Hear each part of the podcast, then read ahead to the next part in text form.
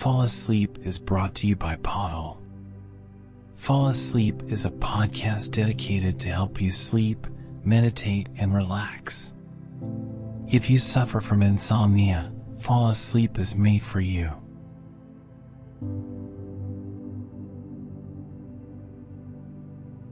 General Charles de Gaulle was a French military leader and statesman who served as the leader of the Free French forces during World War II and later as the President of France from 1959 to 1969.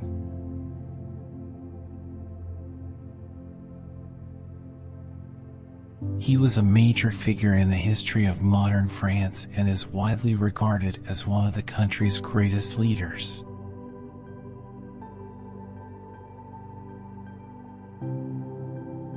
Charles de Gaulle was born in Lille, France, in 1890.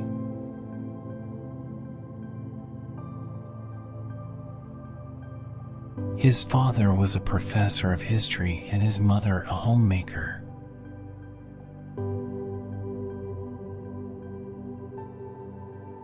He attended a Jesuit school and later the military academies of St.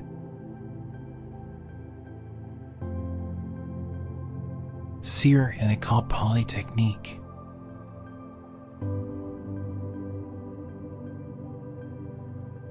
He was an intelligent and highly motivated student, and upon graduating, he was made an officer in the French army.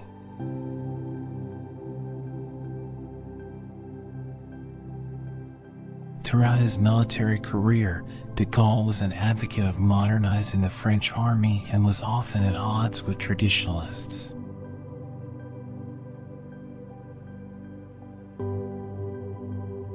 He served in World War I and was captured by the Germans in 1916.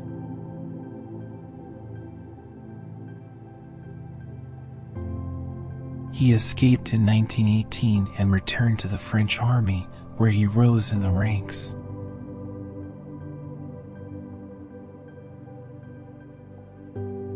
In 1940, when World War II broke out, de Gaulle was appointed as the commander of the French forces in the Battle of France.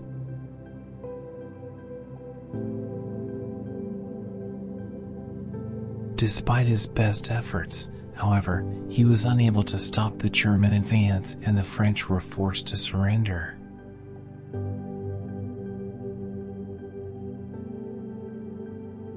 De Gaulle then established the Free French forces and became their leader.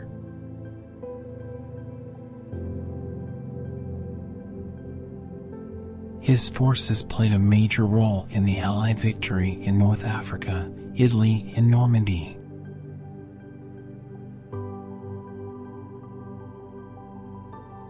He also helped to shape the post war world, particularly in the creation of the United Nations.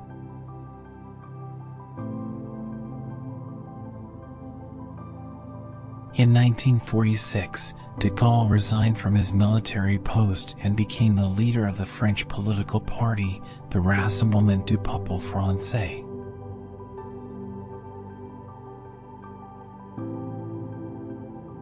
He was backed by a large majority of the French people and was elected as the President of France in 1959.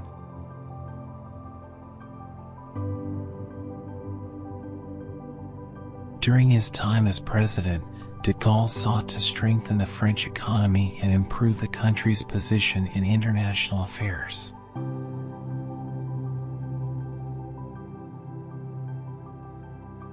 He also sought to restore France's greatness and pride and was instrumental in the creation of the European Union.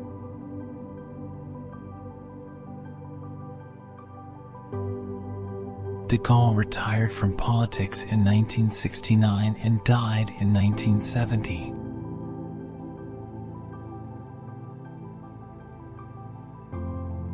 His legacy and influence remain highly respected in France and throughout the world.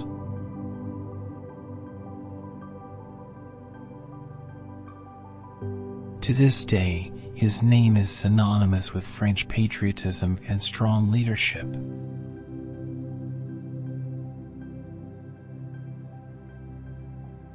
In 1610, the Dutch astronomer Christian Huygens made an incredible discovery that changed the way humans understood our universe.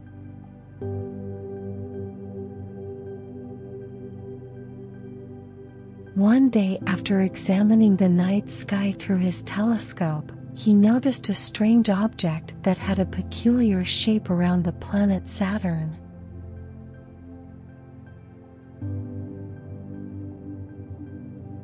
At first, Huygens believed he had discovered a second planet, but upon further examination, he realized it was something entirely different.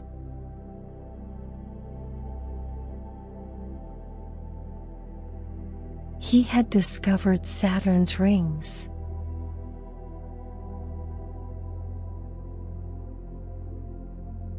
Huygens was the first person to observe Saturn's rings, and he was immediately fascinated.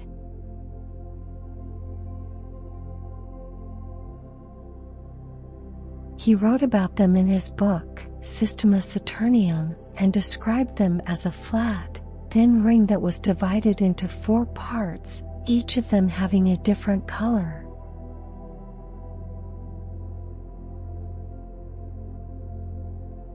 He also noted that they were moving around the planet in an elliptical orbit.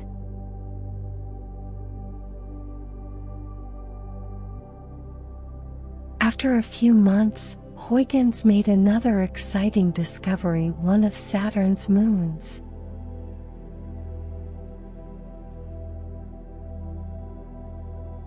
He believed that the moon was orbiting the planet, but he was not sure if it was an independent body or if it was part of the rings.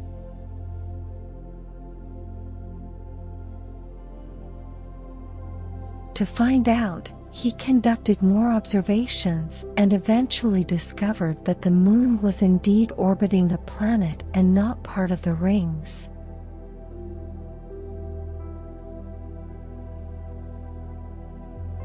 Huygens' discoveries were revolutionary.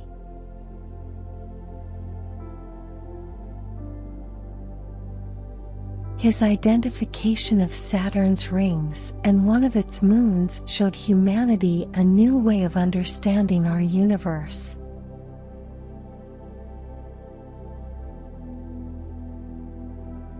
It was a turning point in our understanding of astronomy and opened up a world of possibilities for future exploration.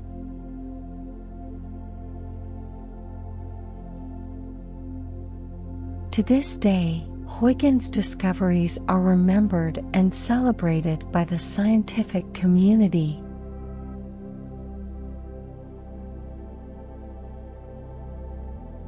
The Shawshank Redemption is one of the most beloved films of all time, but what most people don't know is the incredible story behind the scenes that made it the classic it is today.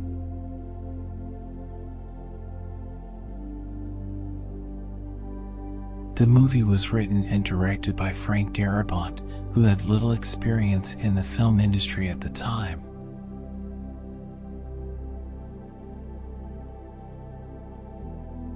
He was, however, a huge fan of the novel Rita Hayworth and Shawshank Redemption, and he was passionate about bringing the story to life on the big screen.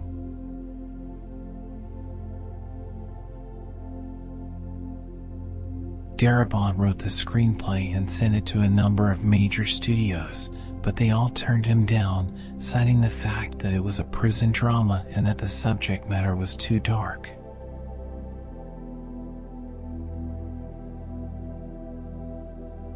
Despite the rejections, Darabont was determined to make his movie, so he set out to find the funding himself.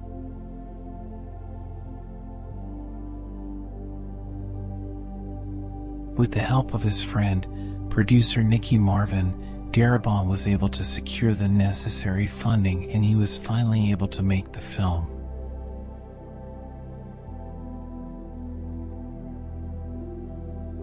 However, even with the funding secured, Darabont still faced a number of challenges in the production process.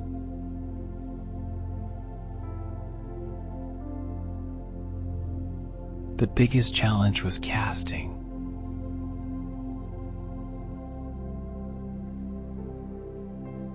Darabont had a clear vision for each character, but it wasn't until he saw Morgan Freeman audition that he knew he had found his perfect Andy Dufresne.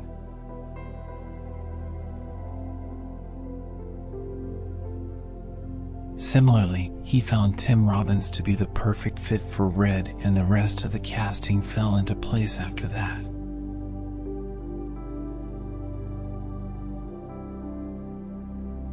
Once the cast was assembled, the production team faced the daunting task of creating the film's setting.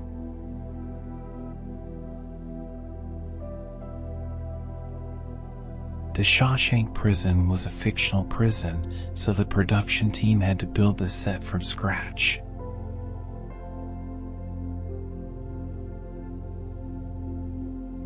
They constructed the prison on the property of an old abandoned state prison, and the replica they built was so realistic that it was later used in other films.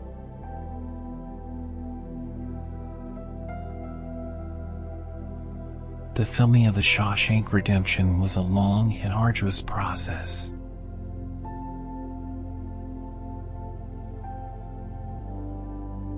The crew worked six days a week, 12 hours a day, for an entire year.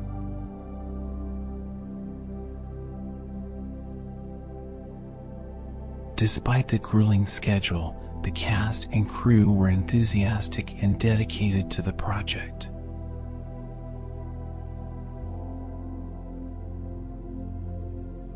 Once the filming was completed, Darabont was faced with the difficult task of editing the film.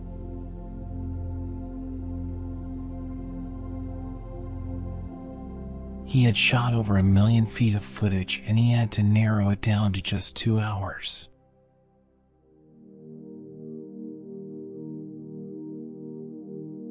After months of hard work, he finally completed the film and it was released to great acclaim.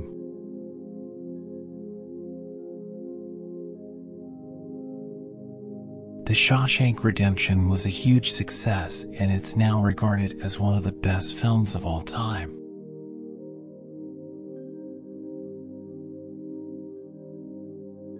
But that success was only made possible by the hard work and dedication of the cast and crew who worked tirelessly to make it happen.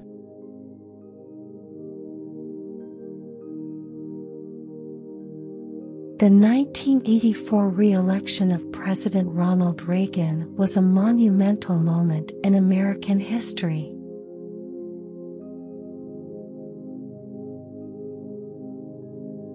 The landslide victory solidified Reagan's legacy as one of the most popular presidents of all time and signaled a new era of political conservatism in the United States.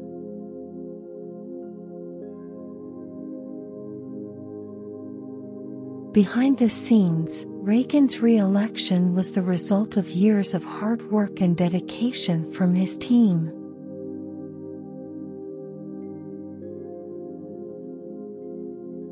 Starting with the announcement of his candidacy in late 1983, Reagan's campaign team set out to create a strategy that would ensure victory.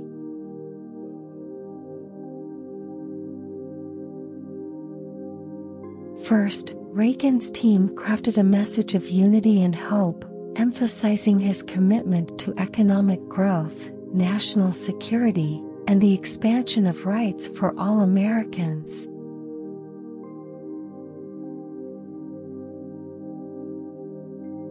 His campaign was careful to emphasize the positive aspects of his presidency while avoiding any mention of the more controversial issues of the time.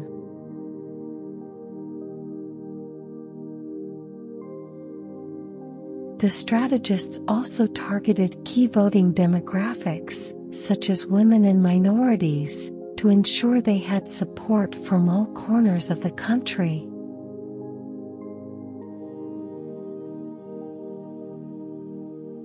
They used targeted advertising, grassroots organizing, and rallies to reach these voters.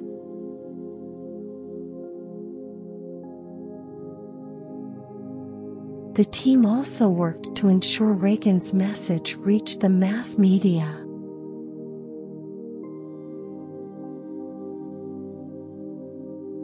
They worked tirelessly to get him on television, radio, and in print.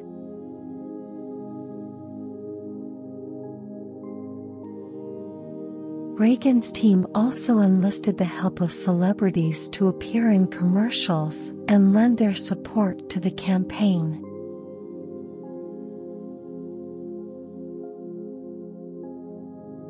Finally, the team worked to ensure that the campaign's finances were in order.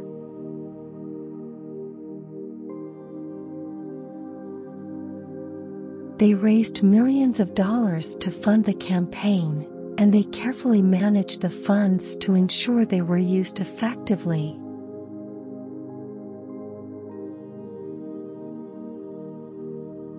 Thanks to the tireless work of Reagan's team, he was re elected in a landslide victory.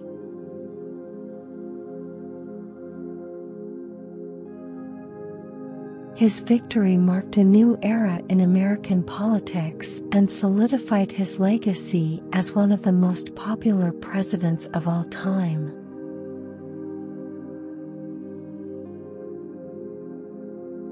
Once upon a time in the bustling city of Accra in Ghana, there was a young boy named Kofi.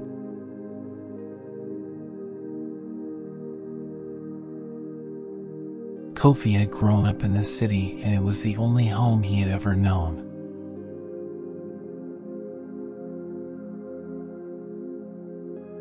He had a large family who lived in the city and his days were mostly filled with playing with his friends and exploring the city.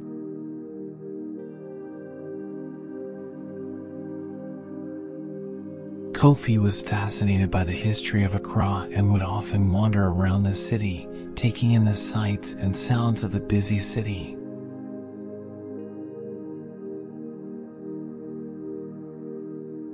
He loved going to the Makola market and trying out all the different foods.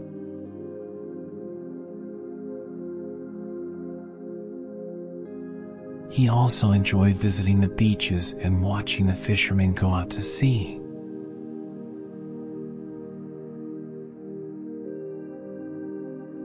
One day, Kofi decided to explore the city in a different way.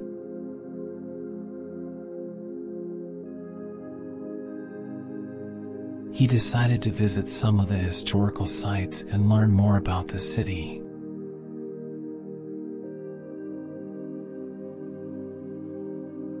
He visited the Kwame Nkrumah Mausoleum, which was dedicated to the first president of Ghana, Kwame Nkrumah.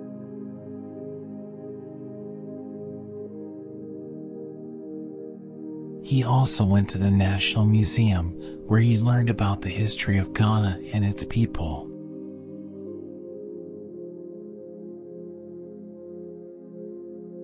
Kofi had a wonderful time discovering the history and culture of Accra.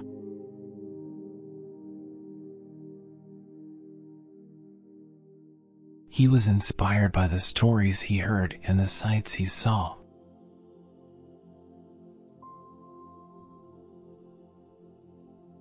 He was also awed by the beauty of the city and its people.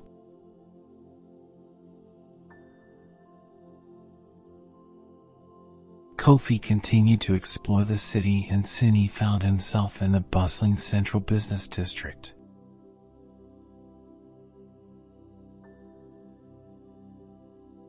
Here he saw some of the most impressive buildings in the city, including the Bank of Ghana, the National Theatre, and the Accra International Conference Center.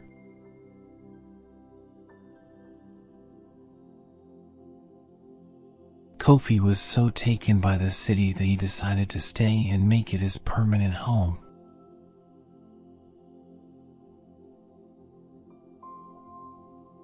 He found a job in the city and soon his family joined him.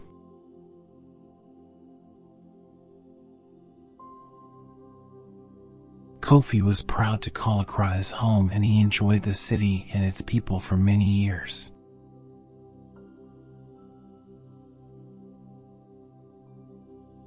Kofi eventually married and had children.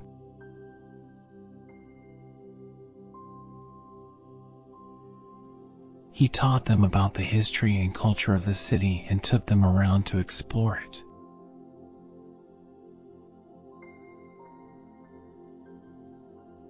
Kofi's family was so inspired by the city that they decided to continue his legacy by opening a small business in the city.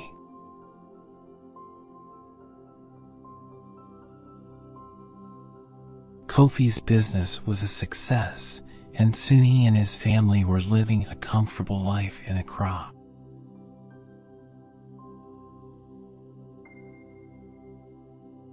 They were able to send their children to school and provide them with a good education.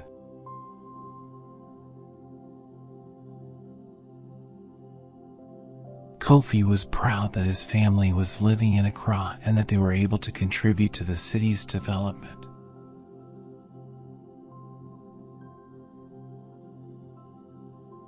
He was even more proud when his children chose to stay in the city and continue the legacy that he had started.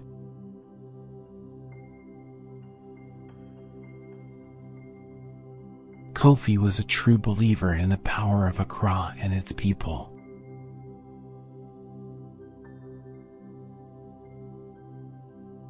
He was a firm believer that everyone should have the opportunity to make their dreams come true in the city.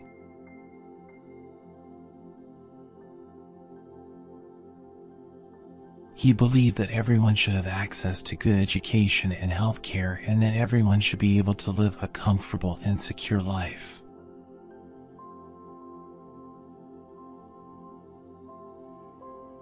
Kofi was a true testament to the power of the city of Accra and its people.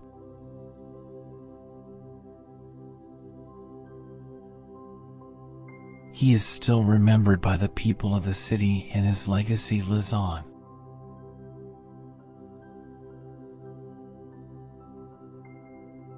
Once upon a time, there was a young woman named Sarah.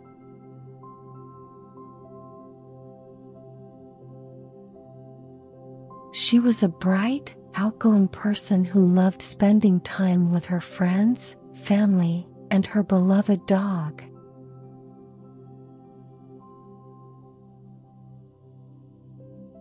But lately, Sarah had been feeling overwhelmed and anxious.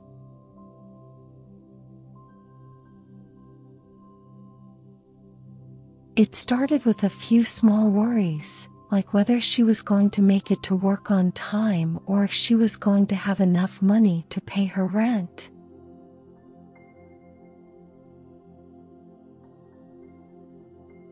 But soon, the worries began to take over her life.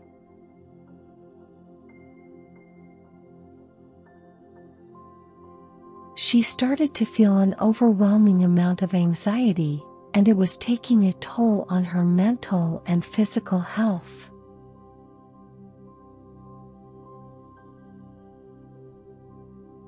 Sarah tried to ignore the anxiety and carry on with her life, but it became too much.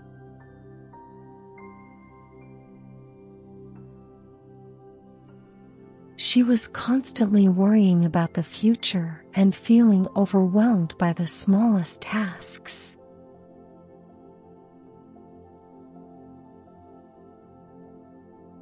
She tried to keep busy and distract herself, but she couldn't seem to shake the feeling of dread.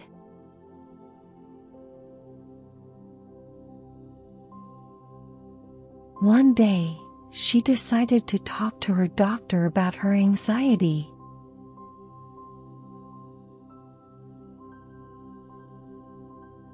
After a few appointments, she was diagnosed with generalized anxiety disorder.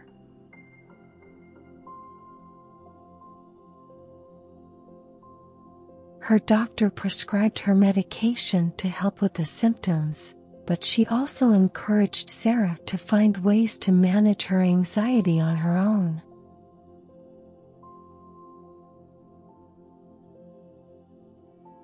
Sarah started to research different techniques for managing her anxiety and began to incorporate them into her daily routine.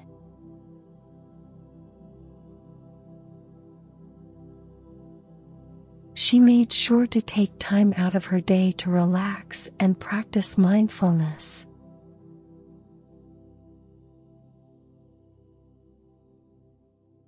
She also began exercising regularly and found that it helped to reduce her stress levels.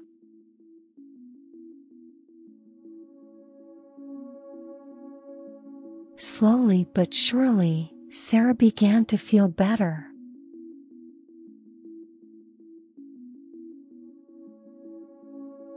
She was still anxious at times, but she was learning to manage it better.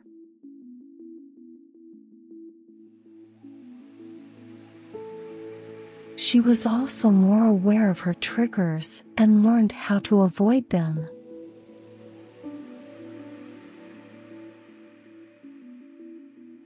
Sarah's story is a reminder that anxiety is a real and serious problem, but it is possible to manage it with the right kind of help.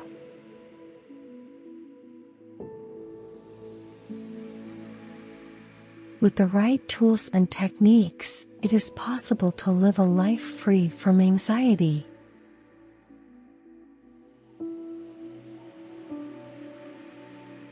Once upon a time, there lived a man named Matt in the year 2022.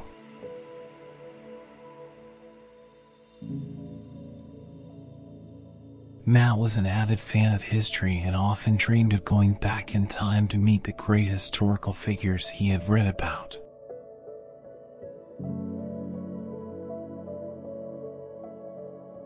One day, his wish was granted and he found himself in the year 1952 standing face to face with one of the most influential figures of the 20th century, Winston Churchill.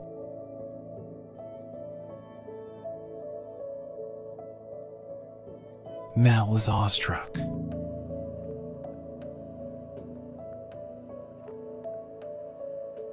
He couldn't believe that he was actually standing in front of the man who had been such an instrumental force in shaping the course of history.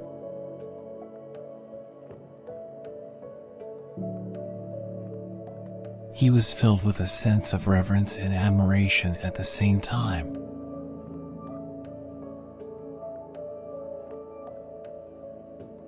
It was then that Churchill spoke to him.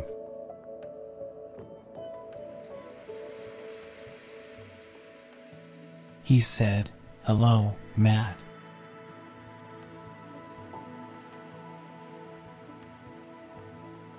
I can see that you are a man of the future who has come to visit the past.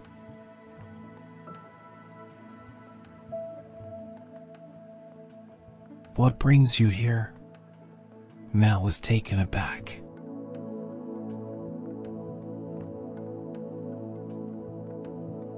He was not expecting Churchill to be so friendly and welcoming, but he quickly gained his composure and began to explain his mission.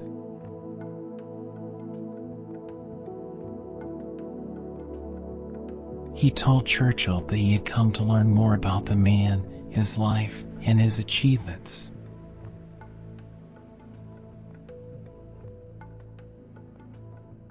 He was also curious about how Churchill had managed to make such a huge impact on the world.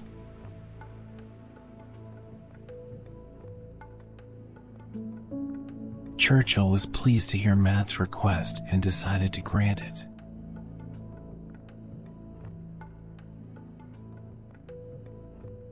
He began to tell Matt stories from his life, from his early days in the military to his time as Prime Minister of the United Kingdom.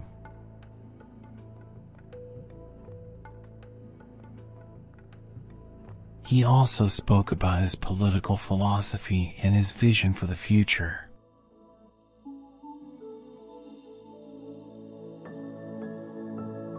As Matt listened to Churchill's stories, he felt a connection to the man that he never expected.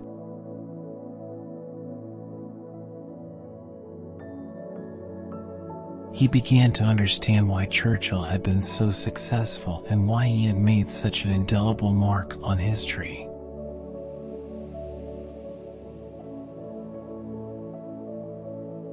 When their conversation came to an end, Matt thanked Churchill for his time and said goodbye.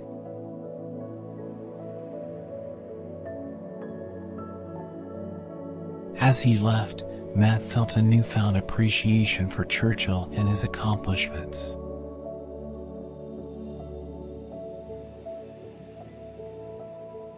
He knew that he had just experienced something truly special and that he would never forget it.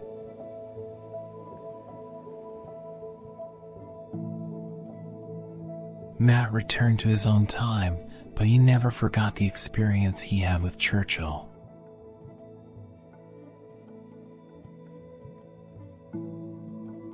He shared his story with others and kept a special place in his heart for the man who had changed the course of history.